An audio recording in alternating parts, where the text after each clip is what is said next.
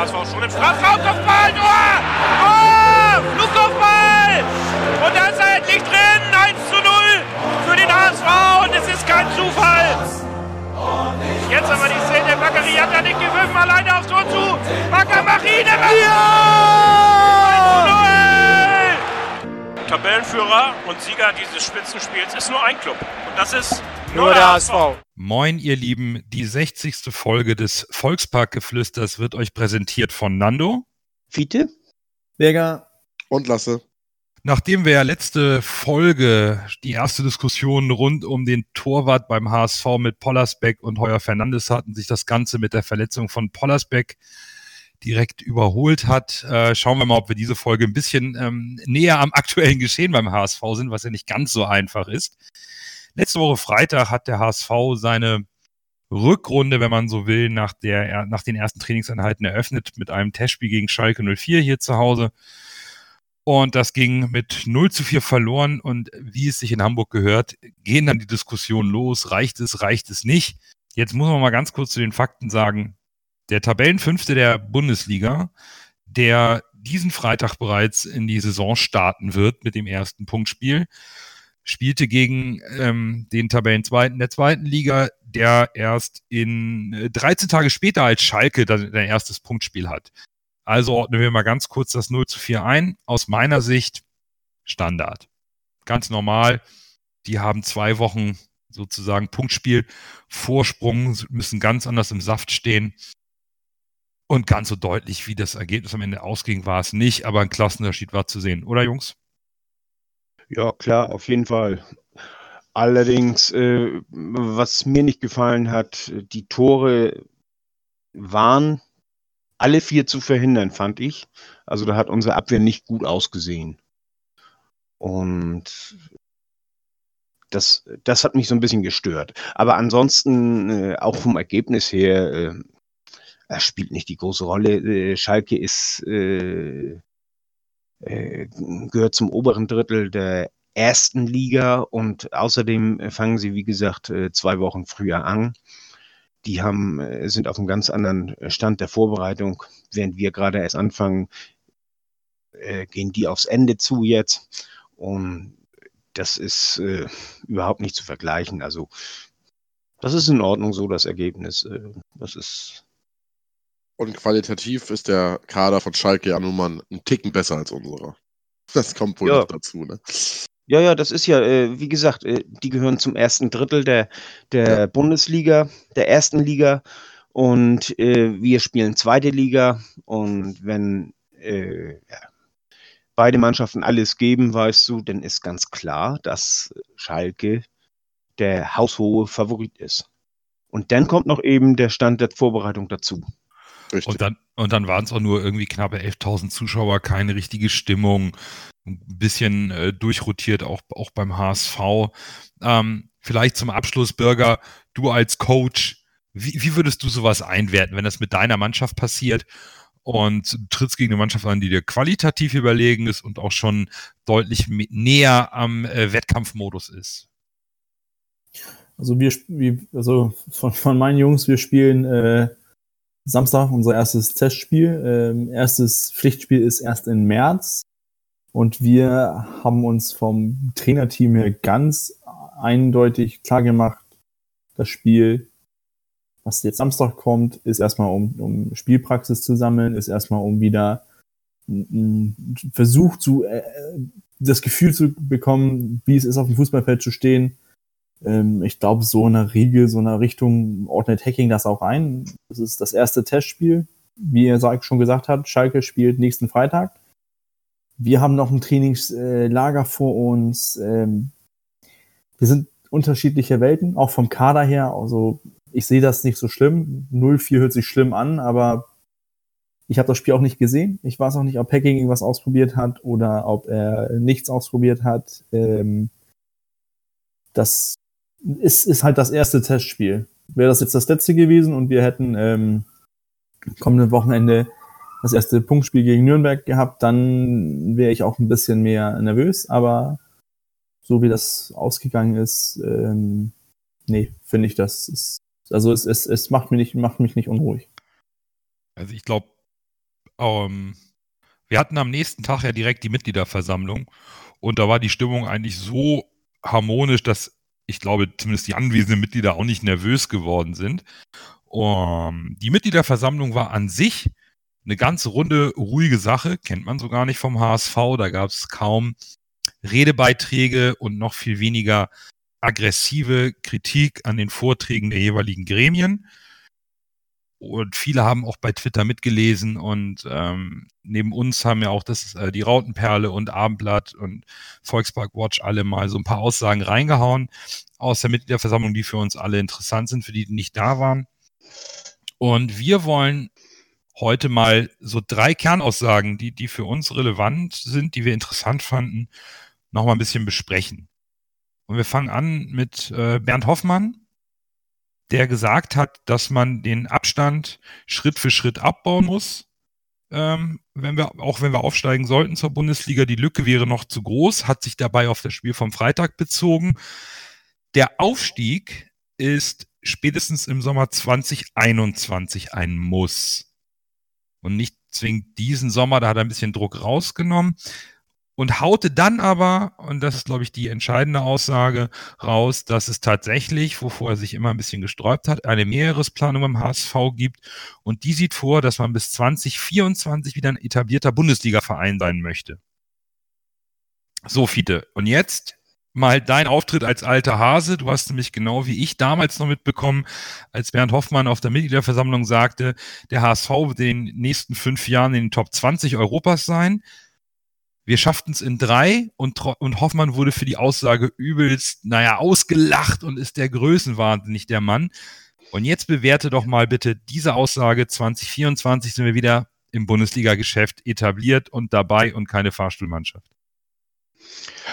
Ähm, erst nochmal zum Schalke-Spiel. Es waren 11.000 Leute im Stadion und dafür war die Stimmung sehr gut. Unsere Nord hat super Stimmung gemacht. Das möchte ich nochmal hier betonen. Also, das war ja nicht so, dass da äh, Totengräberstimmung wäre oder so.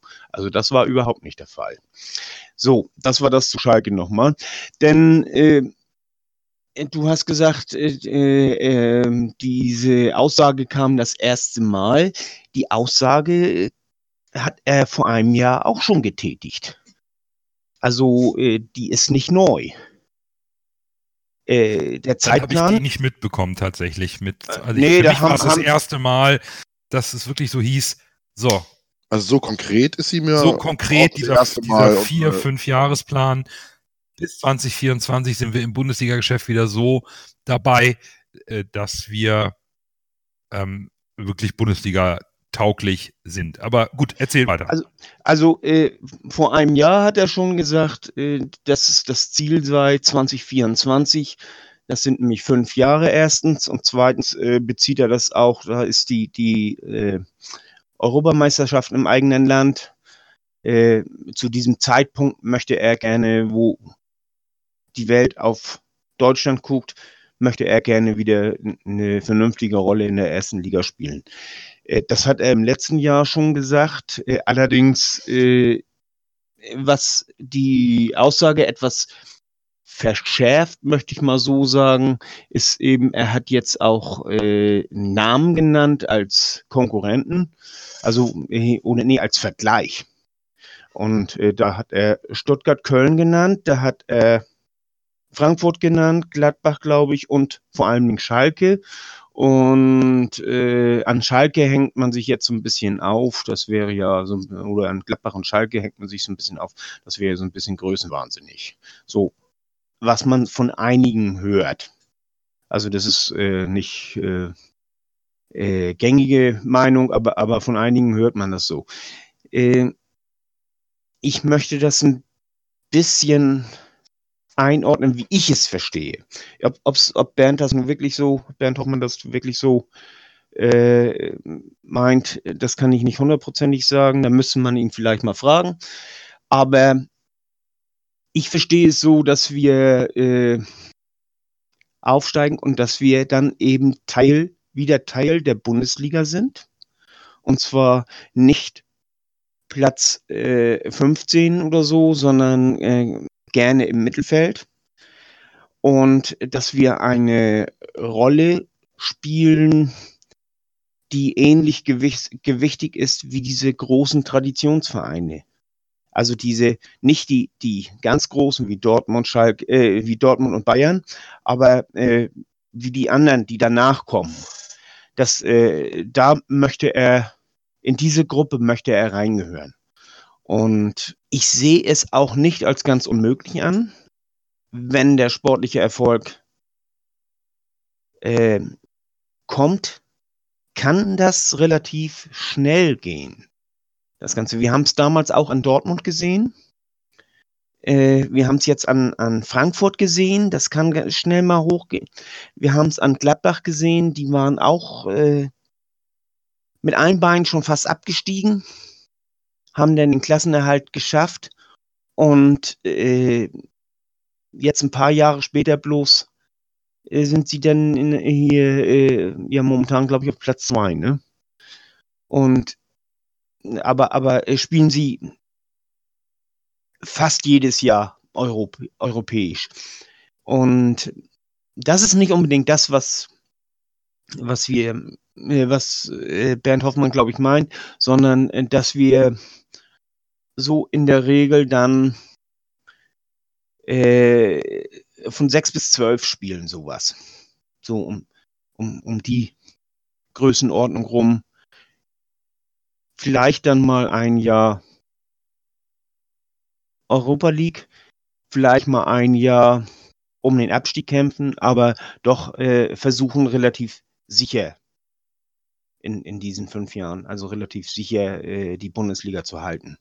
Oh, das ist das Ziel, das man sich setzt. Darfst ja. du gleich. also das, das ist meiner Ansicht nach das, äh, das Ziel, das äh, Bernd Hoffmann sich setzt. Und dafür unternimmt man viel. Man hat sich mit äh, hier mit Bolt und Mutzel hat man sich auf der sportlichen Seite sehr gut äh, sehr gute Leute geholt. Man hat mit Hacking einen Trainer geholt, der das Ganze anschieben kann. Er wird äh, 2024 nicht mehr hier sein. Das äh, ist äh, sehr unwahrscheinlich. Auch wenn es wünschenswert wäre, weil dann hätten wir auch Erfolg gehabt, also die ganze Zeit. Nee, aber äh, es ist unwahrscheinlich, äh, Trainer rotieren öfter. Das äh, ist nicht, nicht sehr wahrscheinlich. Aber äh, letztendlich hat man sich mit Hacking doch einen Trainer geholt, der nicht nur den Aufstieg schaffen soll, sondern der auch im nächsten Jahr dann den Klassenerhalt schaffen soll. Du sagst, er hat auf der einen Seite ja gesagt, äh, spätestens 2021 müssen wir aufsteigen. Auf der anderen Seite haben aber auch alle, und das, das ist bemerkenswert, alle haben ganz klar das Ziel rausgegeben, wir wollen in diesem Jahr aufsteigen. Wir wollen in die erste Bundesliga. Das hat man selten so äh, deutlich gehört wie, wie in diesem Jahr. Im Sommer hat man noch gesagt, ja, wir wollen aufsteigen, aber jetzt äh, reden wir nicht mehr davon. Das Wort Aufstieg, das wird nicht mehr in den Mund genommen und da hat sich jeder dran gehalten. Das muss man äh, also da hat keiner mehr davon geredet. Das ist immer nur von der Presse und so, die haben dann alle möglichen gefragt und aber, aber äh, und, und allen ist auch klar, dass wir aufsteigen wollen, äh, das im Grunde, aber man hat da nicht mehr von geredet. Aber jetzt redet man ganz offensiv davon. Und äh, das fand ich bemerkenswert. Ich glaube, Let letzten Sommer saß der Frust wahrscheinlich noch tief darüber, dass man es nicht geschafft hat. Ich glaube, man wollte den Druck Oder nicht aufbauen. Ja, also genau. Das, der das Frust saß noch zu tief und dann auf diesen Frust nicht gleich wieder Druck draufsetzen. Ich glaube, das ist wahrscheinlich der Grund.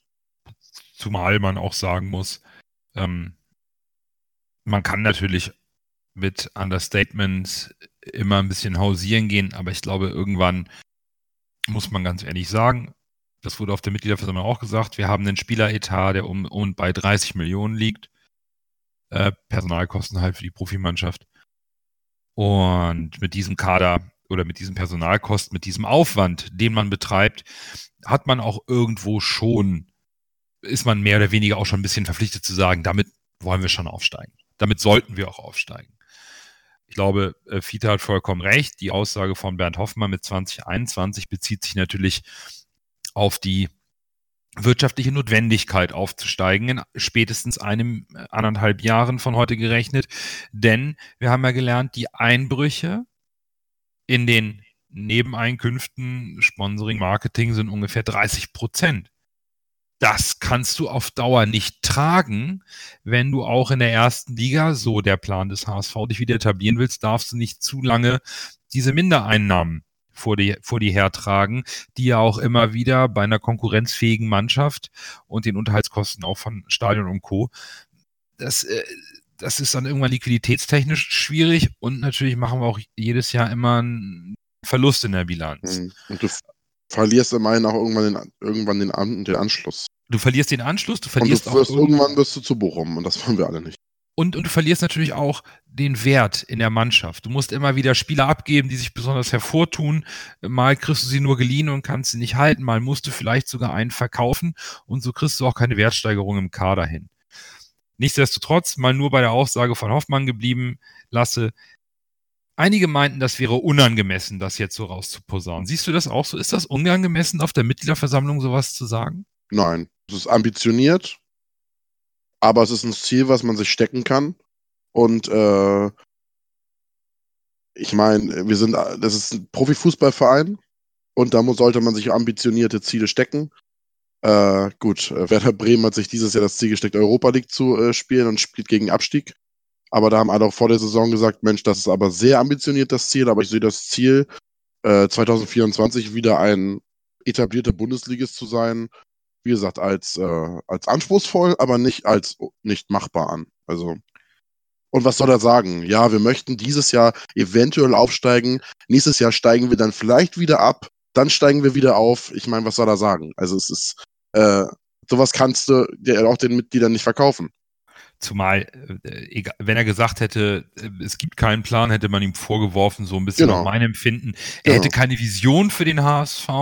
Jetzt hat er eine Vision. Seine Vision ist ambitioniert, vollkommen richtig, sehe ich ganz genauso. Aber sie ist ja nicht unrealistisch. Wenn Nein, wir aufsteigen, vor allem wenn das HSV erstmal aufgestiegen ist, dann kann das auch wieder alles, wie Fiete schon gesagt hat, bei den, bei unserem, bei unserer Infrastruktur und bei unseren Gegebenheiten um den Verein kann dieses, dieser schlafende Riese, wie es immer genannt wird, jetzt nicht in dem Sinne, dass man Meister wird oder Champions League-Sieger oder, oder äh, vorne um die Meisterschaft mitspielt, aber das kann dann schon in, in, in, in großen Schritten gehen. Wenn erstmal der Stein ins Rein gekommen ist und diese ganze Frustration und dieses, dieses, diesen, dieser Frust der letzten Jahre mit dem Abstieg und diese Negativspirale, wenn die mal gestoppt ist und das jetzt, äh, man sieht ja schon, dass es wieder nach vorne, man sieht ja so eine leichte Aufwärtsspirale, wenn man jetzt auf der MV war und diese ganze Stimmung und alles, was man so intern vom äh, Verein mitkriegt, wie die alle zusammenarbeiten, wenn das alles wirklich so ist, wie äh, die Menschen beim HSV das vorgeben, dann sieht man ja einen klaren Aufwärtstrend. Und warum soll man den nicht in der ersten Liga, wenn man da ist, auch weiter fortsetzen können? Jetzt natürlich nicht in äh, unrealistischen äh, Ausmaßen, aber äh, warum, why not? Also, dass wir es wie Kaiserslautern machen, ist, glaube ich, äh, da, da, das sind Träumereien, die sollten wir mal ganz schnell sagen. Nein, nein, sowas hätte ich gemeint. Nein, nein, nein, ich weiß. Ich will es ich will's nur allgemein sagen. Ne? Also, wir werden jetzt nicht hier zum Kaiserslautern äh, werden und irgendwie aufsteigen und dann Meister werden, um Gottes Willen. Ähm, jetzt waren wir drei, Fiete, du und ich, auf der MV, äh, Bürger nicht. Bürger, wenn du solche Aussagen hörst, wenn du so ein bisschen sagst, ja, ich konnte nicht zur MV, ich wohne halt ein paar mehr Kilometer weiter weg und sehe das Ganze erstmal nur von außen sportlich und dann höre ich so, auf der Mitgliederversammlung sitzt der, der Boss des HSV und sagt, wir wuppen das, wir wollen alle aufsteigen und wir werden danach auch die Klasse halten und uns sogar in der Bundesliga etablieren. Wie, wie kommt das denn so in etwas weiterer Ferne, der nicht so ganz, ganz nah dran ist, in Hamburg bei dir an? Also, ich fand es erst diese, diese Aufregung auch bei Twitter von einigen Leuten so mit, äh, ja, ist ganz schön über, überhoben und wieder äh, alter HSV. Ich, ich, und auch wieso der Vergleich mit Gladbach Schalke, das ist doch wahnsinnig. Und ich so, ich, ich habe, ich habe, ich finde das so, was soll er sonst sagen? Soll er sagen, wir wollen, wenn es geht, vielleicht aufsteigen, wie das er auch gesagt hat. Wir müssen Ambitionen haben. Wir sind, das ist ein Profiverein. Ähm, wir sind da, es ist nun mal so, sind der HSV. Es ist, du kannst es wegdiskutieren, wie du möchtest, aber Der polarisiert der Verein. Ne? Aber, ja, aber das jetzt ist mal, es, genau. Aber je- jetzt mal so zum Beispiel mit was, was keiner macht sich lustig drüber, dass Werder sagt vor der Saison, wir wollen Europa erreichen. Bayern sagt, die wollen Meister werden. Dortmund sagt, die wollen Meister werden. Es kann leider nur einer Meister werden. Also irgendwie, du musst schon ein ambitioniertes Ziel haben, dann, dann sonst ziehst du doch auch keine Sponsoren an oder so, wenn du sagst, ja, wir wollen, wir wollen irgendwann mal vielleicht aufsteigen. Dann sagen die Sponsoren doch, wieso soll ich da jetzt einsteigen, wenn ihr nicht mal eine Strategie habt, wieso und wann. Ist, ich finde ich finde die Aussagen gut, ich finde die auch nicht zu überhoben. Ich fand, das hört sich nach einem Plan an. Ähm, und auch ein Plan, der realistisch ist. Und ein Plan, den wir hoffentlich äh, durch Hoffmann auch nicht ähm, zu beschleunigen werden. Wenn zum Beispiel, jetzt, sollten wir jetzt im Sommer aufsteigen, was wir natürlich hoffen, sollten wir dann aufsteigen und plötzlich steht Onkel Kühne wieder da und sagt, ich gebe euch 20 Millionen Euro für Transfers, ihr könnt die raushauen und kaufen, wen ihr wollt. Da hoffe ich, dass doch, dass Hoffmann, Bold, Mutzel, Hacking, dass sie sagen, halt, stopp. Diese Spieler haben uns einen Aufstieg gesichert. Natürlich ein, zwei Verstärkungen brauchen wir. Mehr nicht. Und ganz generell nicht, dass wir 20 Eu- Millionen Euro nehmen und plötzlich sagen, so, jetzt holen wir irgendeinen Topspieler von irgendwo und sagen, so. Denn das ist dann wieder der alte HSV, der ruckzuck nach äh, Europa möchte. Von Europa ist da gar nicht die Rede. Also etablierter Bundesliga-Verein zwischen Platz 14 und Platz 8 passt mir super. Ein paar Jahre als graue Maus finde ich auch okay. Das, ähm, glaube ich, würden alle unterschreiben. Erstmal ein bisschen graue Maus sein, sich konsolidieren in der Bundesliga nach dem Aufstieg und sukzessive so aufbauen, dass man wirtschaftlich auch wieder vernünftig in der Bundesliga ankommt und nicht gleich irgendwelchen Spinnereien hinterherjagt, die uns am Ende ganz schön viel Kapital und auch äh, Renommee gekostet haben. Vor allem sieht man ja, wenn man jetzt sagt, äh, Gladbach, vor wie vielen Jahren ist Gladbach abgestiegen? Nee, äh, 2012, Relegation. glaube ich, war das Re Relegation. Also abgestiegen sind sie äh, in den, ich weiß nicht, 2004 oder irgendwie so mal. Äh, mal- ich mal ja, Entschuldigung, äh, Relegation also meinte ich. Aber, Gut, das, ist aber jetzt Re- acht, Ja- das ist jetzt acht Jahre her, sagen wir mal.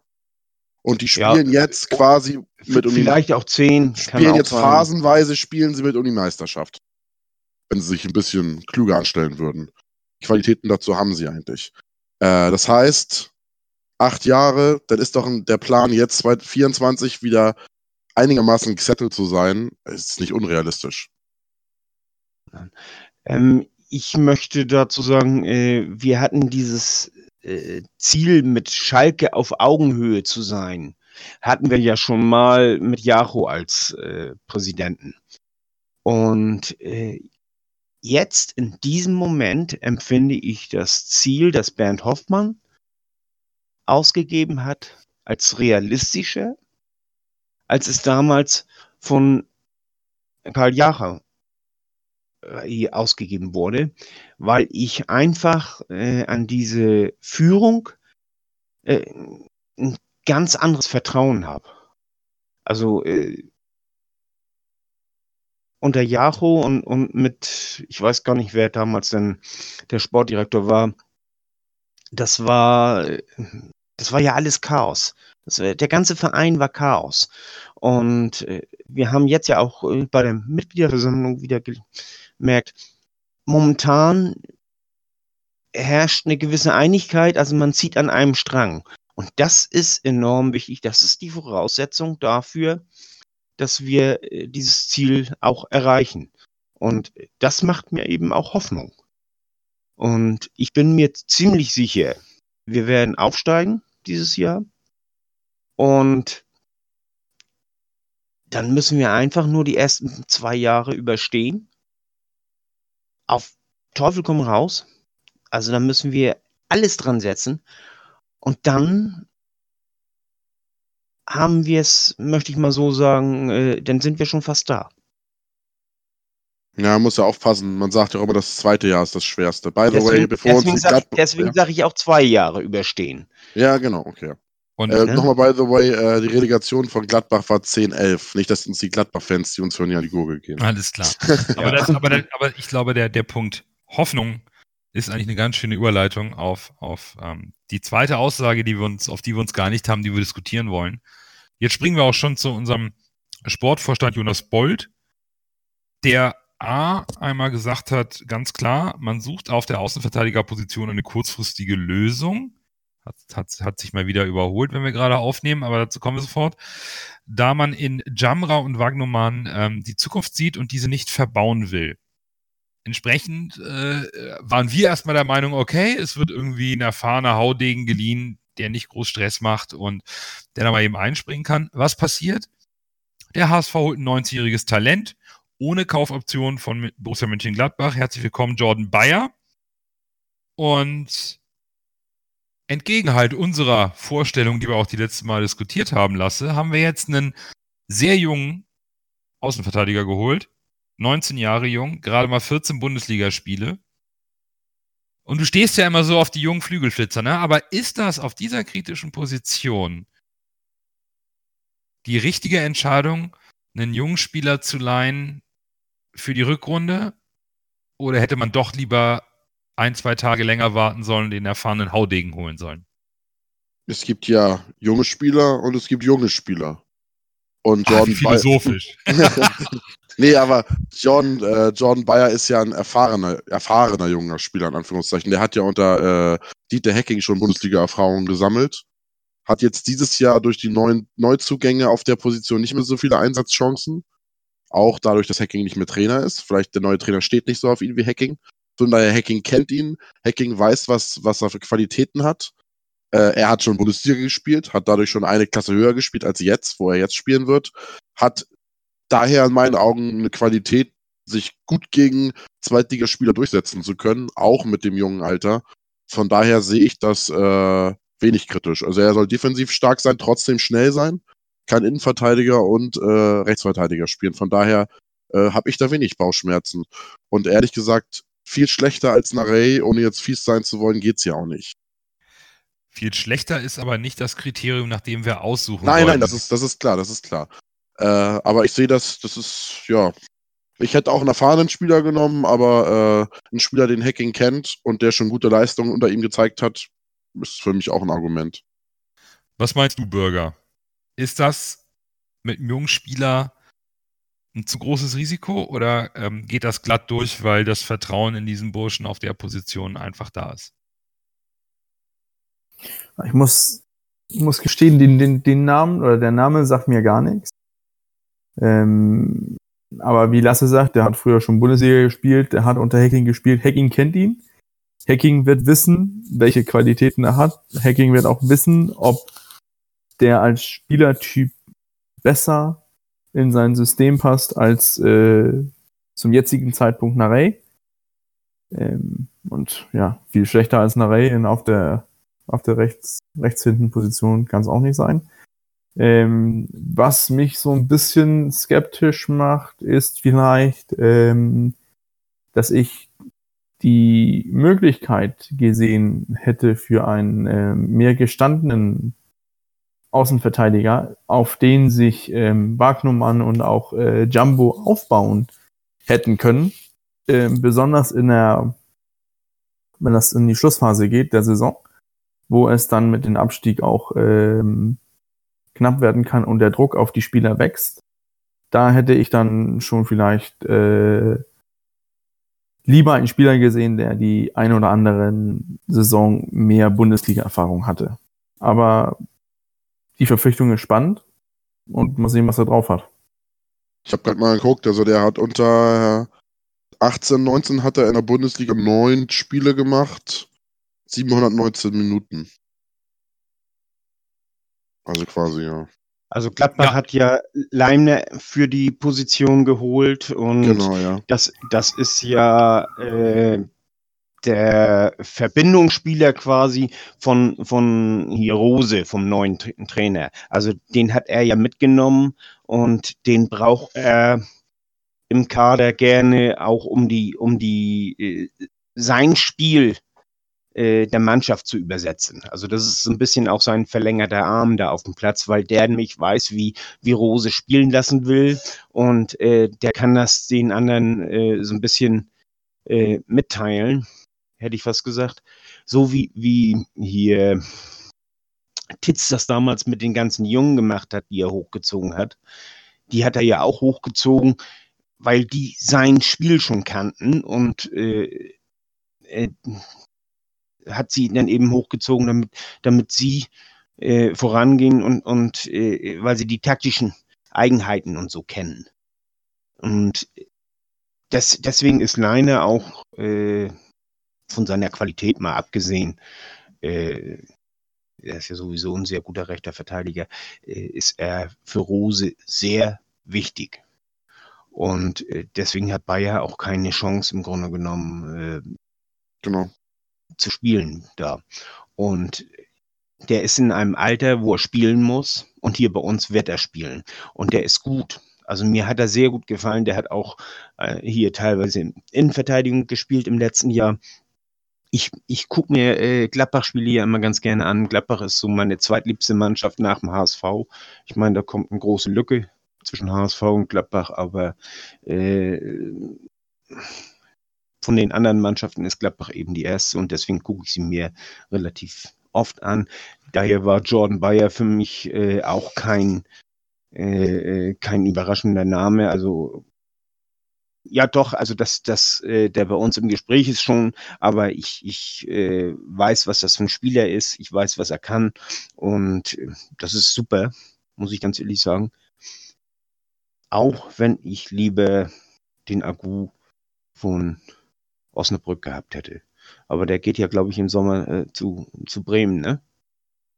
Ja, sieht wohl so aus. Zumal, man muss ja ganz ehrlich In die sagen, zweite Liga dann. der, der Rose hat ja mit seinem, mit, mit seinem Personal bei Gladbach recht. Er steht auf Platz zwei.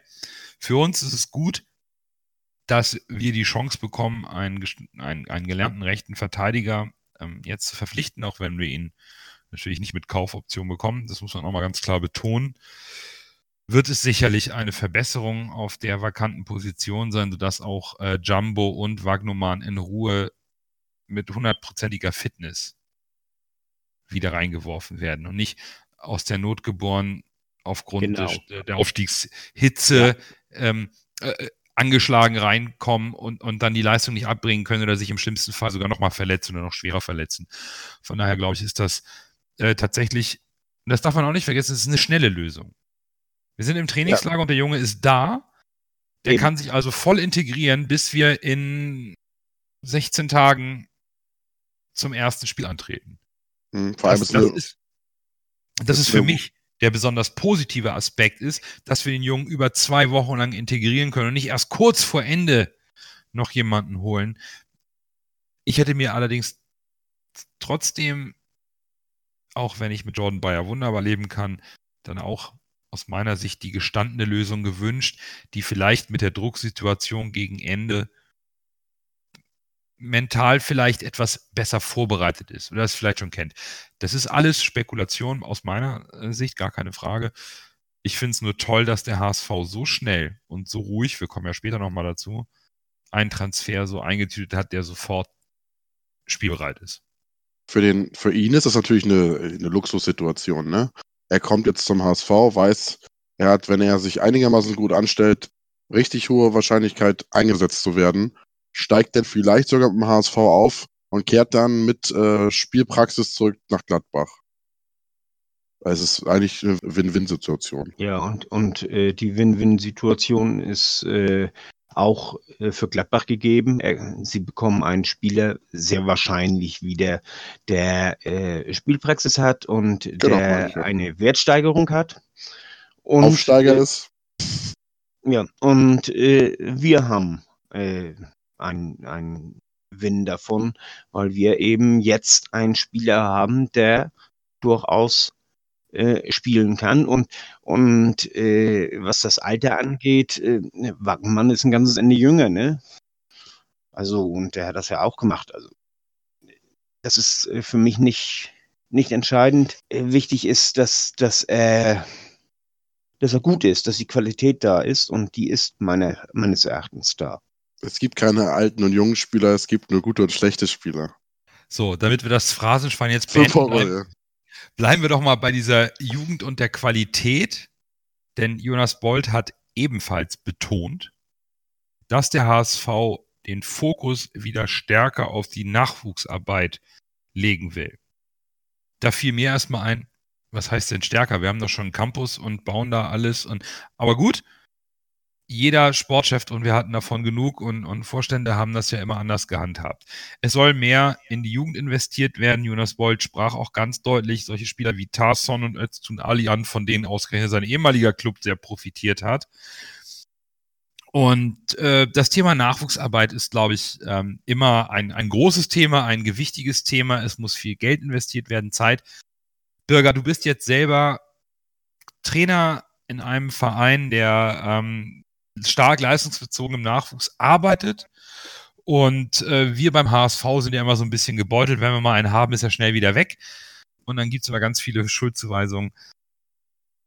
Nur mal jetzt ganz konkret zum, zum Thema Nachwuchsarbeit. Äh, Sportchef A hat dieses Konzept, B hat das nächste Konzept. Wie viel würdest du sagen, welche Quote ist ein äh, Beleg, ein, ein Beleg für eine gute Nachwuchsarbeit? In wie vielen Jahren, wie viel Geduld müssen wir haben, bis wir einen guten Bundesligaspieler rausbringen? Oder wie würdest du allgemein mal sagen, müssen wir uns diese Nachwuchsarbeit äh, speziell bei der Durchlässigkeit zum Profifußball mal vorstellen? Also ähm, ich, ich kann das ja so ein bisschen, ähm, ein bisschen vergleichen mit, mit dem, was, was ich kenne. Äh, also bei uns im Verein. Das ist, äh, da darf man mich auch gerne bei äh, Twitter anschreiben und ich schicke euch auch gerne die, das Link für unsere Homepage, aber wir machen das sehr transparent. Unsere, ähm, unser Spielsystem, Spielphilosophie, äh, Kampfdidaktik, alles sowas ist öffentlich äh, zugänglich.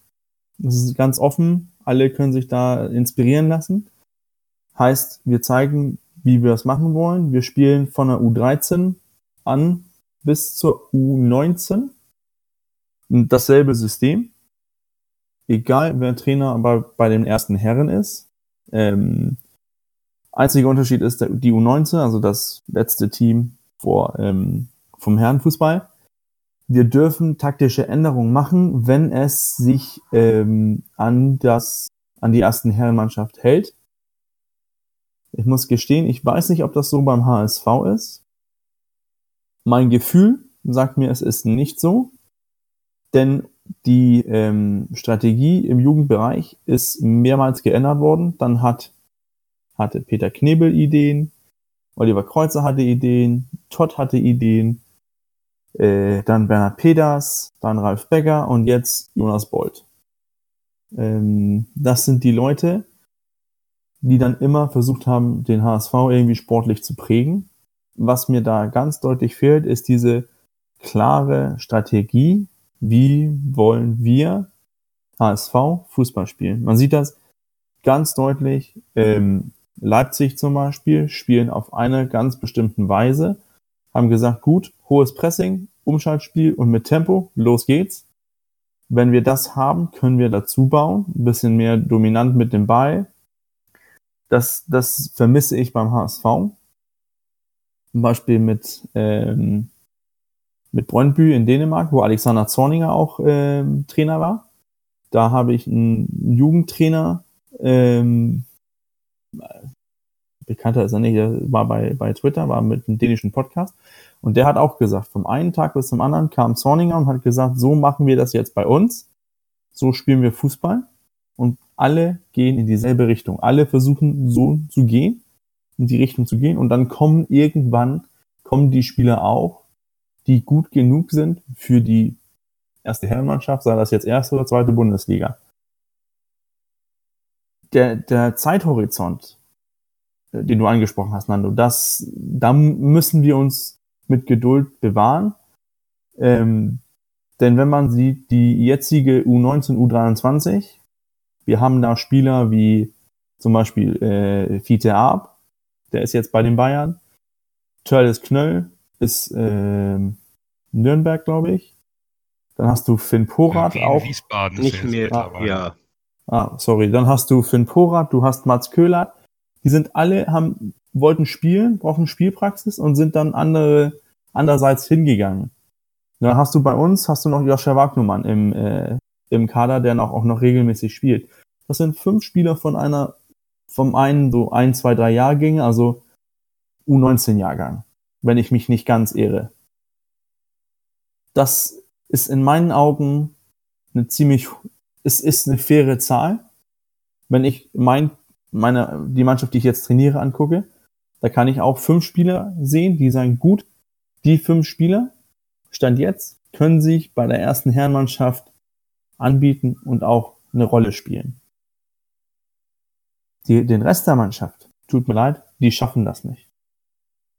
Und man muss, man muss gedenken, wenn, wenn man, wenn man das so ganz grob sieht. Vor ein paar Jahren war ich beim, bei Vortrag, bei, zum Vortrag bei, bei Odense Bolt Club.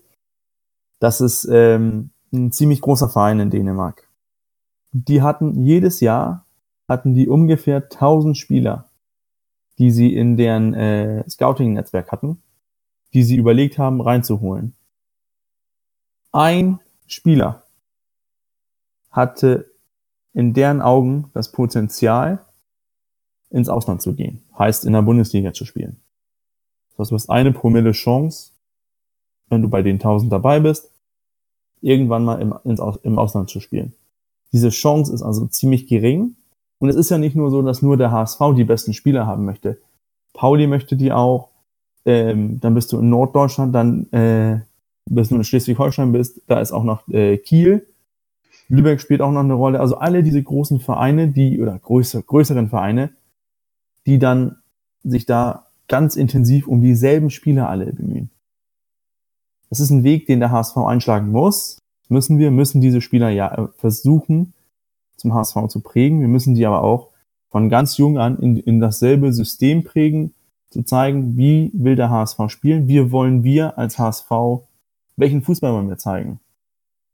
Wenn das erstmal alles implementiert ist, dann kommt das auch kontinuierlich Spieler hoch, die auch Bundesliga tauglich sind oder sogar besser als Bundesliga tauglich, die auch Länder, Länderspielerpotenzial haben. Man sieht das ja Jonathan Tah, zum Teil auch ähm, Fiete Arp kann man ja auch noch dazu zählen. Du hast einen Son, du hast schon Spieler gehabt in Hamburg, die außergewöhnlich gut sind, aber die waren früh weg, weil wir die sportliche Perspektive irgendwie nicht, nicht hatten und zurzeit wohl auch nicht haben. Denn, seien wir ehrlich, ein Spieler wie Fiete Arp, der ist zu Bayern gegangen, weil die Perspektive bei Bayern anscheinend, kann man darüber diskutieren, anscheinend besser ist als die, die er in Hamburg aufgezeichnet bekommen hat. Aber das, das Thema ist echt komplex. Ich, ich würde ich würd mir eigentlich wünschen, dass wir da über diese sportliche Strategie und so, dass man da sagt, gut, wir ähm, darüber könnten wir eigentlich eine, eine Sonderfolge machen. Ähm, für mich geht es erstmal darum, dass, dass der HSV auch mal sagt, gut, wofür wollen wir stehen? Wollen wir wie äh, RB mit, mit hohes Pressing, Umschaltspiel spielen? Wollen wir äh, der deutsche Pendant zu Barcelona sein, viel Ballbesitz, Tiki-Taka-Fußball oder wofür wollen wir stehen? Und nicht immer dieses, dann versuchen wir 2012 mit Thorsten Fink balldominant zu spielen, dann spielen wir zwei Jahre später ein bisschen mehr auf Umschaltspiel, dann kommt Gisdol, dann wollen wir richtig äh, lange Bälle. Und immer, wenn du oben, wenn du oben in der ersten Herrenmannschaft änderst, dann zieht das sich unten durch, weil, weil unser Verein hatte, hat kein eigenes Konzept. Der, die, die Leute, die wir eigentlich, die wir geholt haben, Sportdirektoren, äh, Nachwuchsdirektoren, haben alle deren eigenes Konzept mitgebracht. Da, der Verein hat kein Konzept, wo wir sagen, gut, Bernhard Peters, willkommen in Hamburg, das ist unser Konzept, daran dürfen Sie weiterarbeiten. Das, das hat mir gefehlt, denn immer sind, wurde es personenabhängig. Es wurde nicht vereinsabhängig, sondern personenabhängig. Und wenn die Person ausgetauscht wird, ist die, fangen wir von vorne an. Und deswegen hoffe ich, dass man jetzt ein bisschen länger planen kann mit, mit äh, Jonas Bold. dass man sagt, gut, wir wollen so und so Fußball spielen. Von meinetwegen aus das 4-1-4-1 oder 4-3-3-3, was Hacking ähm, spielen lässt, finde ich super. Da lässt sich dran weiter arbeiten. Auch die, die Philosophie mit, mit diesem ähm, mit dominanten Spielen und auch äh, Umschaltspiel. Das, das mag ich persönlich sehr gerne zu sehen. Ähm, davon, daran können wir weiterarbeiten. Muss aber von oben an durch den ganzen Verein sickern und das dauert, das dauert mehrere Jahre. Weil das Konzept muss erstmal entstehen und man muss damit Geduld haben. Man muss auch, jetzt mal ganz provokant zu sagen, da musst du auch schwierige Phasen durchgehen. Sagen wir, wir steigen auf, Hacking bleibt Trainer, wir wollen dieses Umschaltspiel perfektionieren. Und wenn wir dann plötzlich zur Winterpause auf Platz 18 sind, wenn der Verein diesen Weg gehen möchte, mit, diesem mit diesem Spielkonzept, muss man irgendwie an den Trainer auch irgendwie festhalten oder zumindest sagen, gut, Dieter Hacking, das war's, das funktioniert nicht mehr. Aber dann musst du einen Trainer finden, der dieselbe Philosophie hat wie ein, wie ein Dieter Hacking. Denn, denn von da aus an können wir dann weiterarbeiten. Immer diese, diese Kontinuität im System, nicht in, in den Personen. Denn es darf nicht zu personenabhängig werden. Aber ich hoffe, das hat jetzt alles Sinn gemacht. Mhm, ihr seid eingeschlafen. Nee, wir also sind das, nicht eingeschlafen. Nee, ich wir finde, hängen an deine Lippen. Also ich finde es sehr. Es hat ja auch äh, einen doppelten positiven Vorteil. Es wirkt ja nicht nur auf die Jugendmannschaft aus, wenn du das so machst, sondern auch wenn du sagst, dann scheitert jetzt mit Hacking und du sagst, du musst einen anderen Trainer holen, äh, dann hast du nicht so einen Kadermischmasch. Ne? Der neue, der neue Trainer im Männerbereich wird dann ja auch mehr mit dem Kader anfangen können, äh, wenn er ungefähr die Philosophie spielen lässt, als wenn du wieder jemanden holst, der wieder, wie du gesagt hast, äh, Gistol oder so wieder komplett anders spielen lässt. Äh, wirkt sich ja auch auf den Kader der ersten Mannschaft aus, dass da nicht so ein Mischmasch entsteht. Wobei ich äh, denke, wir haben letztes Jahr von Titz auf Wolf umgestellt, genau aus diesem Grund, weil der Titz-Fußball, das war nicht das, was man sich äh, in unserer sportlichen Führung vorgestellt hat. Nee, Hoffmann wollte das nicht, hat man ja öfter mal gehört. Aber, ja, aber Be Becker auch nicht und Mutzel ja. war da auch nicht, äh, auch nicht so begeistert von. Äh, nee, hier, äh, nicht Mutzel, sondern wer war da? Spors. Hm. Spors war damals ja noch. Und, und äh, also das war, ich, war die, vielleicht die, die, die ganze Sport. Ja das, das war ja sehr außergewöhnlich, was, was mhm. er gespielt hat. Und äh, da hat man nicht den, den dauerhaften Erfolg in diesem System gesehen. Und dafür hat man dann, dann ja Wolf geholt. Und Wolf und Hacking von der, vom ganzen Spielsystem, so unterschiedlich sind sie ja nicht. Naja, das sehe ich ein bisschen anders. Ich, ich hänge mich da weniger an, an einzelnen hier an, an 4-2-3-1 oder an, an, an diese Nummernspielen auf, sondern daran, äh, welche Anforderungen sie an, an die Mannschaft, an die Spieler haben. Und so, äh, natürlich, sie waren unterschiedlich und das wirst du immer bei jedem Trainerwechsel haben. Das geht nicht anders. Aber es, es sei denn natürlich, du bildest die Trainer so intensiv aus, äh, wie äh, Red Bull das macht. Äh, denn äh, Salzburg ist ja im Grunde genommen die Trainerschmiede für Red Bull. Also mhm. Also wer da alles herkommt, da kommt ja hier äh, mindestens ein Drittel der Trainer der, der Bundesliga her. Ne? Aber ich, ich meine das auch mit, zum Beispiel jetzt mit, mit, ähm, mit Tietz zum Beispiel. Das war ja ein ganz klarer, das war ein, ein Bäckermann, weil, weil so haben wir versucht, im Nach Nachwuchs zu spielen. Meiner, meinen Erinnerungen nach auch hat die U19 auch versucht, mit das mit diesem Torwart, der so weit außen vor steht.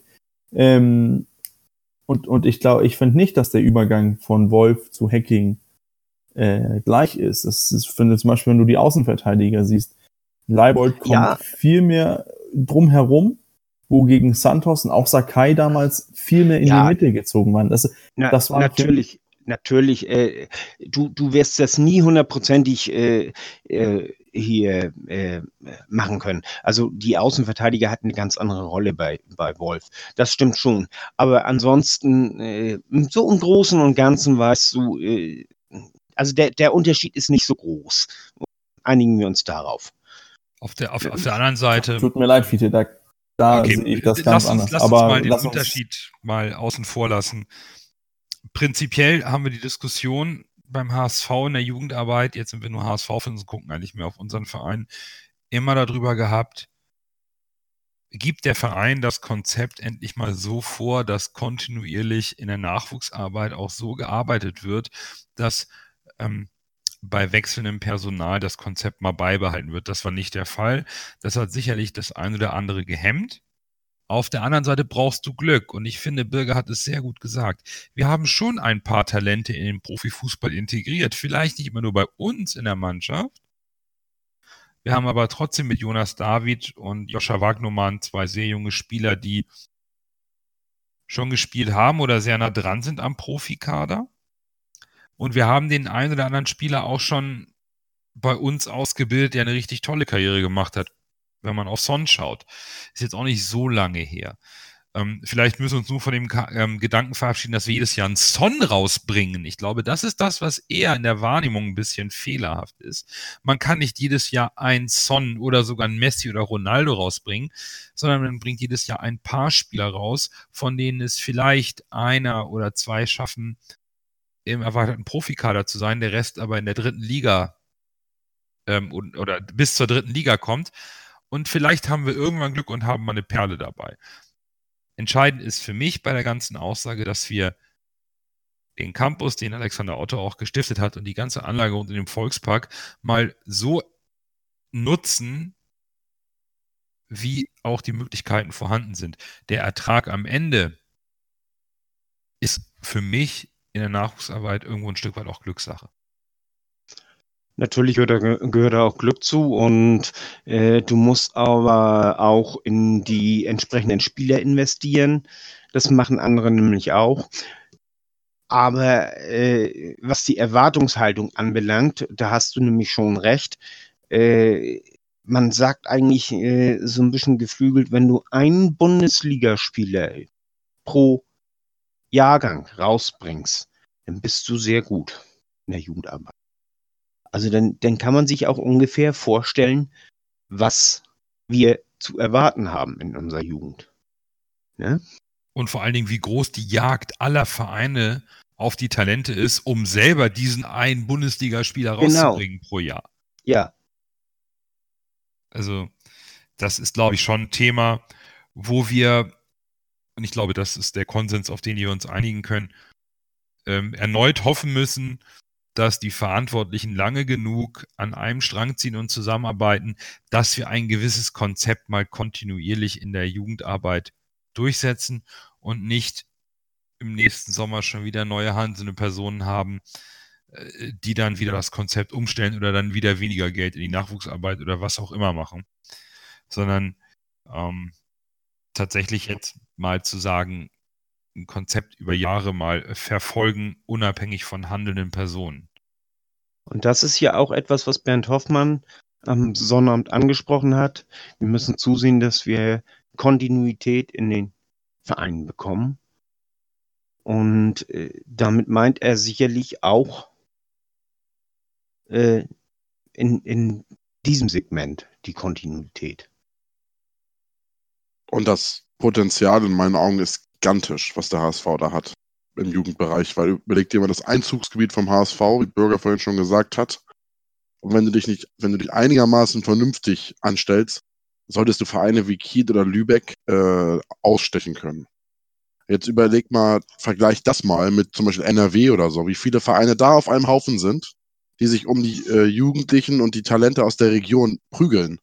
Und jetzt überleg mal, was der HSV eigentlich für eine Option hat, wenn er die Leute aus Schleswig-Holstein, aus Niedersachsen, aus Hamburg selbst ranzieht. Das ist ein riesiger Pool, aus dem der HSV äh, schöpfen kann. Ich befürchte, das wird eventuell echt auf eine, eine eigene Folge hinauslaufen, Ja, ja. weil wir jetzt noch darüber sprechen könnten, dass der HSV bisher nur sehr wenigen Talenten die Chance gegeben hat. Aber lassen wir das mal sein. Wir schauen mal, was Jonas Bolt mit seinem Konzept macht und wechseln mal rüber äh, zu dem neuen Potenzial, was der HSV im Profikader hat. Denn wir haben tatsächlich noch vor der Bekanntgabe auf der MV sehen können, dass mit der Mannschaft ein Neuzugang eingetrudelt ist, als die Mannschaft die ähm, Edel Optics Arena betreten hat, nämlich Luis Schaub, ausgeliehen von Köln, inklusive Kaufoption, die ist bestätigt von seinem Berater, von, seinem, von, seinem, von seiner Berateragentur. Da ist er also da. Ein Offensivspieler, wo wir mal gedacht haben, braucht man nicht. Äh, eventuell geht es auch so wichtig für Außenverteidiger. Das erste, was der HSV holt, ist ein Zehner. Bumm. Da ist er. Sicherlich ein Spieler, der Stammplatz ähm, Ambitionen hat, um es mal vorsichtig auszudrücken. Hacking hat äh, gesagt, äh, wenn ich das ähm, normale System spiele mit einer Sturmspitze, dann ist für mich Schaub der Zehner mehr so in der Funktion zu sehen. In dem 4-4-2, wenn wir zwei Stürmer vorne haben, wäre auf einer dieser Halbaußenbahnpositionen zu sehen. So, Männer. Schaub ist da. Kittel spielt gern die 10. Unser Kapitän ist ein Zehner. Und jetzt holen wir Schaub. Was heißt denn das jetzt eigentlich? Mal so grob in den Raum geworfen. Ist das schon die Zeitrechnung? Ich definiere es mal ganz hart. Jetzt bereits nach Aaron Hunt? Klar. Ja, in meinen Augen schon.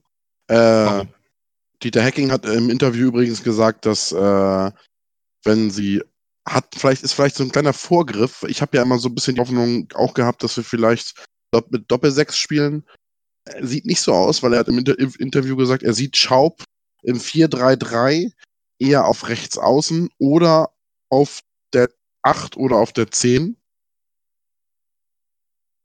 Klingt eher danach, dass er beim 4-4-3 bleibt.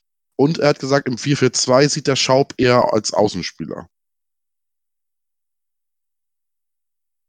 Äh, und bezüglich Hand, äh, wir sehen es ja, er steigt jetzt, glaube ich, gerade wieder ins Training ein, oder? Trainiert jetzt mit der Mannschaft wieder mit. Seit heute, heute, ja. Seit heute, das erste genau, Mal wieder ja. am Ball. Ja, und ich, ich will es nicht jinxen und auch nichts prophezeien, aber ich glaube nicht, dass er in der Rückrunde mehr als maximal zehn Spiele. Maximal. Und wir, wir werden wissen, wie es läuft, wenn er sich wieder verletzt. Ich würde sagen, bei der nächsten Verletzung, wenn, bei den nächsten Verletzungen, schwereren Verletzungen, wird es halt ganz hart, glaube ich, zurückzukommen für ihn. Und äh, ich glaube, der Schaub-Transfer war ein Vorgriff äh, auf einen Handabgang, bin ich mir ziemlich sicher. Weil in meinen Augen, wie ich schon in diversen Podcasts bei uns gesagt habe, äh, würde es keinen Sinn machen, mit Hand nochmal zu verlängern. Ich, äh, kommt auf die Rückrunde drauf an, würde ich immer noch sagen. Also da, da bleibe ich bei. Äh, wenn Hand gesund ist, nämlich, äh, dann ist er ein Spieler, der uns gerade auch in der Bundesliga weiterhelfen kann. Durch seine Erfahrung und dadurch, dass er durch, durch seine Spielintelligenz äh, ein Spiel lesen zu können und, und äh, auch äh, den Takt vorgeben zu können. Allerdings äh, muss er dazu dann auch mal fit sein und fit bleiben. Ne? Ich glaube, das, das, ist einfach, die Gegebenheiten sind ich glaube, das ist einfach nicht mehr gegeben. Das gibt sein Körper nicht mehr her. Ja, das, das, das mag ja sein, aber, aber also Nein, ich, also Fiete, ich, möchte nicht von, ich möchte nicht von vornherein abschreiben und ich will auch nicht sagen, also das, das äh, Hand, Hand wird äh, auf keinen Fall mehr verlängern. Äh, ich kann mir auch vorstellen, weißt du, dass er äh, vielleicht nochmal einen leistungsbezogenen Vertrag kriegt und äh, dann nebenbei auch so ein bisschen mit ins, ins Management oder in, ins Trainerteam äh, mit integriert wird. Ich weiß jetzt nicht, in welche Richtung er sich nach seiner aktiven Karriere sieht. Äh, aber dass man versuchen wird, ihn zu halten und von seiner Intelligenz, die er ja zweifelslos, äh, zweifelsohne hat, äh, nachher auch noch profitieren kann. Ne? Aaron Hunt hat auf jeden Fall heute gesagt im Interview mit der Mopo, dass er über den Sommer 2020 hinaus weiterspielen möchte und weiterspielen wird. Ein Karriereende ist Stand jetzt für Aaron Hunt als aktiver Spieler ausgeschlossen. Das ist das eine, was der Spieler sagt und der auch sagt, ich kenne das mit den Verletzungen, damit komme ich klar, ich will wieder fit werden, ich greife wieder an. Das andere ist, er war viel verletzt im Jahr 2019. Für einen Kapitän zu oft verletzt. Er wird 34 Jahre alt und der Vertrag läuft aus. Und der HSV hat bei Louis Schaub noch eine Option, bei Sonny Kittel unter Vertrag. Zwei Spieler, die diese Position bekleiden können und es auch gerne wollen. Das ist sicherlich ein Punkt, der aus meiner Sicht schon auch den, den, den Schluss zulässt, dass Aaron Hunt zwar nicht in offiziellen Statements, das würde der HSV in der aktuellen Besetzung nicht tun, aber dass man da schon darüber nachdenkt, den Vertrag nicht zu verlängern, weil man einen Kaderplatz besetzt mit jemandem, der letztes Jahr leider mehr ausgefallen ist, als er gespielt hat. Ich sag ja, kommt auf die Rückrunde drauf an, ne? Wenn er da relativ fit bleibt. Denn Ja. äh, letzt, letztendlich, ich kann mir auch durchaus vorstellen, weißt du, dass man mit äh, Kittel auf links, äh, Hand auf der 10 und, und äh, Schaub auf rechts spielt. Davor Hinterseher. Und Jatta geht dafür definitiv nicht auf die Bank. Da lehne ich mich mal ganz weit aus dem Fenster. ja, wenn, wenn Jatta mal gesperrt ist oder so. Also äh, wir brauchen ja nicht glauben, dass wir ohne Verletzung, ohne Sperren und all sowas äh, durch die Rückrunde kommen. Da, das ist vollkommen richtig. Allerdings ist Jatta für Ja. mich jetzt ein Spieler, der eher verletzungsunanfällig ist. Seine Sperre war aus meiner Sicht weiter nicht gerechtfertigt. Und das Tempo von Bakary Jatta, das, ähm, das kriegt auch ein Schaub nicht ersetzt. Ähm, natürlich, du hast vollkommen recht. Eine Mehrfachbesetzung von diversen Positionen tut uns gut. Gar keine Frage. Dennoch ähm, weiß ich nicht, ob wir uns den vollständigen Luxus erlauben können. Und an Aaron Hunt scheiden sich natürlich die Geister. Auch für mich ist das weiterhin der, der Fußballer beim HSV mit der größten Spielintelligenz. Und wenn der mal sechs Wochen am Stück fit wäre oder zehn Spiele, würde der auch richtig was bewegen können. Wenn er das aber nicht hinbekommt, dann muss man bei allem Respekt gegenüber auch dem Spieler irgendwann sich auch über die Sinnhaftigkeit einer Vertragsverlängerung oder einer Weiterbeschäftigung unterhalten. Ja, da sind wir uns ja einig. Das ist ja, äh, ich sag ja, äh, wir müssen die Rückrunde sehen, weißt du, wie, wie sein Körper da mitmacht, ne? Und äh, das ist, äh, da, darüber entscheidet sich das, ob er nächste Saison noch bei uns spielt oder nicht, meiner Ansicht nach. Und letztendlich, das ist noch ein halbes Jahr hin. Wir wissen noch nicht mehr genau, ob wir aufsteigen und, und ich mache mir da noch gar nicht so viel Gedanken drum. Ich mache mir erstmal Gedanken drum, wie wir die Rückrunde packen, dass wir auch wirklich aufsteigen. Und da finde ich es geil, dass wir drei solche Spieler haben und ich hoffe inständigst, dass Hand fit wird und fit bleibt. Und dass man dann ja auch vielleicht mit zwei dieser Leuten spielt, weißt du, und dann einen äh, nach 60 Minuten dann austauscht. Denn Kittel wird auch nicht jedes Spiel machen, äh, zu, zu, äh, also über 90 Minuten machen können. Das wird sein Knie nämlich, äh, das ist nämlich auch im Grunde genommen Schrott. Also, Also da hast du vollkommen recht. Es ist gar keine Frage, dass das eine super Ausgangslage ist, mit Luis Schaub einen weiteren kreativen Offensivspieler dabei Mhm. zu haben, der die Situation gut lösen kann. Äh, ähm, trotzdem kann ich mir kaum vorstellen, das ist jetzt sehr natürlich zukunftsorientiert, ich kann mir aber kaum vorstellen, dass der HSV einen Spieler mit der Qualität von Luis Schaub bei, mit einer Kaufoption im, unter drei Millionen wieder gehen lässt, ohne die Option zu ziehen, um dafür mit Aaron Hunt zu verlängern. Also das kann ich mir aus, aus wirtschaftlicher Wertschöpfung nicht vorstellen.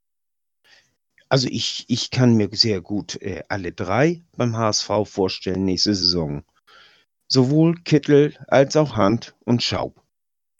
Da würde ich dir ja fast anbieten wollen, dir deine eine Weinflasche zurückgewinnen zu lassen. Wir sind ja dieses Jahr noch eine Nein. Wette Ähm, Äh, Das, darüber wette ich nicht, weil, weil das ist ja, okay. ich, ich, kann ja, ich kann ja nicht sagen, wie, wie, wie der Körper das äh, von Hand das in der Rückrunde hier mitmacht. Das stimmt. Ich sag ja nur, wenn der Körper das mitmacht, kann ich mir vorstellen, dass wir ihm noch ein Jahr geben. Okay. Wenn der Körper das nicht mitmacht, wenn er so äh, hier äh, so, äh, äh, so oft ausfällt wie in der Hinrunde, ja, dann brauchen wir nicht drüber schnacken. Dann Wie oft wir haben wir die Diskussion jetzt schon geführt mit Hand und die, die führen wir aber immer, weil Hand schon Ja. ein Spieler mit, mit genau das ist es. Und ich glaube nicht, dass auf, plötzlich aus dem Nichts plötzlich der Körper wieder irgendwelche Kräfte entwickelt, die er vorher nie gehabt hat. Also Hat's Äh, alles schon gegeben. Hat's alles schon gegeben. Ah, Also das führt auch zu weit. Aber nichtsdestotrotz, wir werden, glaube ich, in der Rückrunde sicherlich mit, mit einem Auge immer auf die gesundheitliche Situation von Aaron Hunt schauen. Ist er fit? Kann er spielen? Und natürlich die Entwicklung von Louis Schaub im Gegensatz äh, beobachten. Aber willst du jetzt, gut, angenommen, wie Fiete gesagt hat, du kannst auch alle drei in die Stammformation packen, was nächstes Jahr nie passi niemals passieren wird, weil wir nächstes Jahr schneller spielen müssen als dieses Jahr. Äh, Ich, ich habe nicht, ich hab nicht von der Stamm, ich habe nicht von der. Stammformation gesprochen. Ich habe gesagt, wir können auch mit allen dreien spielen. mhm. Das heißt nicht Stammformation. Das heißt, äh, eventuell haben wir einen Gegner, weißt du, den man gerne mit Kurzpassspiel auseinanderspielen möchte. Und dann kann man mal alle drei auf den Platz packen. Jatta ist vielleicht nicht, äh, äh, hat gerade eine Gelbsperre hinter sich oder so. Oder der Rot gekriegt, was, was ja auch draußen sein kann, was doof kriegen. Äh, dann, äh, den Zombie ist sich nur runter oder so, weil mit die Hacking und dann möchte eine, ein bisschen Kurzpassspiel spielerisch haben, um, diese eine Mannschaft auseinander zu kicken. Und dann geht das. Also da bin ich von überzeugt. Das heißt nicht, dass das die Optimallösung für jedes Spiel ist. Und erst recht nicht als Stammformation. Also das, äh, das meine ich nicht. Also nicht, dass wir uns falsch verstehen. Ich sag bloß, man kann eventuell auch mit allen dreien spielen. Man kann, äh, ich, ich sehe es aber eher, dass wir mit, mit zweien von denen spielen und der dritte auf der Bank sitzt, selbst wenn alle drei fit sind. Wir lassen uns überraschen, oder? Wir Eben. lassen uns mal überraschen. Jetzt aktuell, der HSV sitzt in Lagos im wunderschönen Portugal im Trainingslager bis zum 18. Januar. Fliegt dann noch nicht direkt nach Hamburg, sondern wird am 19. Januar beim FC Basel ein Testspiel absolvieren. Und das nächste terminierte Testspiel ist Mittwoch, 22. Januar beim VfB Lübeck. Das ist erstmal jetzt der grobe Fahrplan für den HSV. Die Spieler Sogar Jamra ist mit in Portugal und macht seine ersten Laufeinheiten. Wir warten mal ab, wie die Jungs zurückkommen. Dann gibt es zwei Testspiele, die schon terminiert sind. Da werden wir ja sehen, wer ist fit. Aktuell kann auch Harnik nicht trainieren, hat irgendwie noch ein bisschen eine Muskelverhärtung drin. Wir werden sehen, wer es bringt. Und ich glaube, nach dem Lübeck-Spiel werden wir auch schon mehr wissen, wie Hacking seine Mannschaft aufstellen wird für das erste Spiel in diesem Jahr, für das erste Punktspiel. Und weil der HSV uns immer so viel zu geben hat, werden wir sicherlich nächste Woche die nächste Diskussion haben. Da holt uns bestimmt wieder in den nächsten Tagen irgendwas ein, was wir heute erzählt haben. Und dann hat sich nächste Woche eventuell wieder erledigt. Von daher haben wir eine Stunde rum heute, sogar ein bisschen mehr. Damit lassen wir es gut sein. Wir haben die Mitgliederversammlung, wir haben die zwei aktuellen Transfers. Wir danken euch fürs Zuhören. Wir hören uns nächste Woche und bis dahin nur der HSV.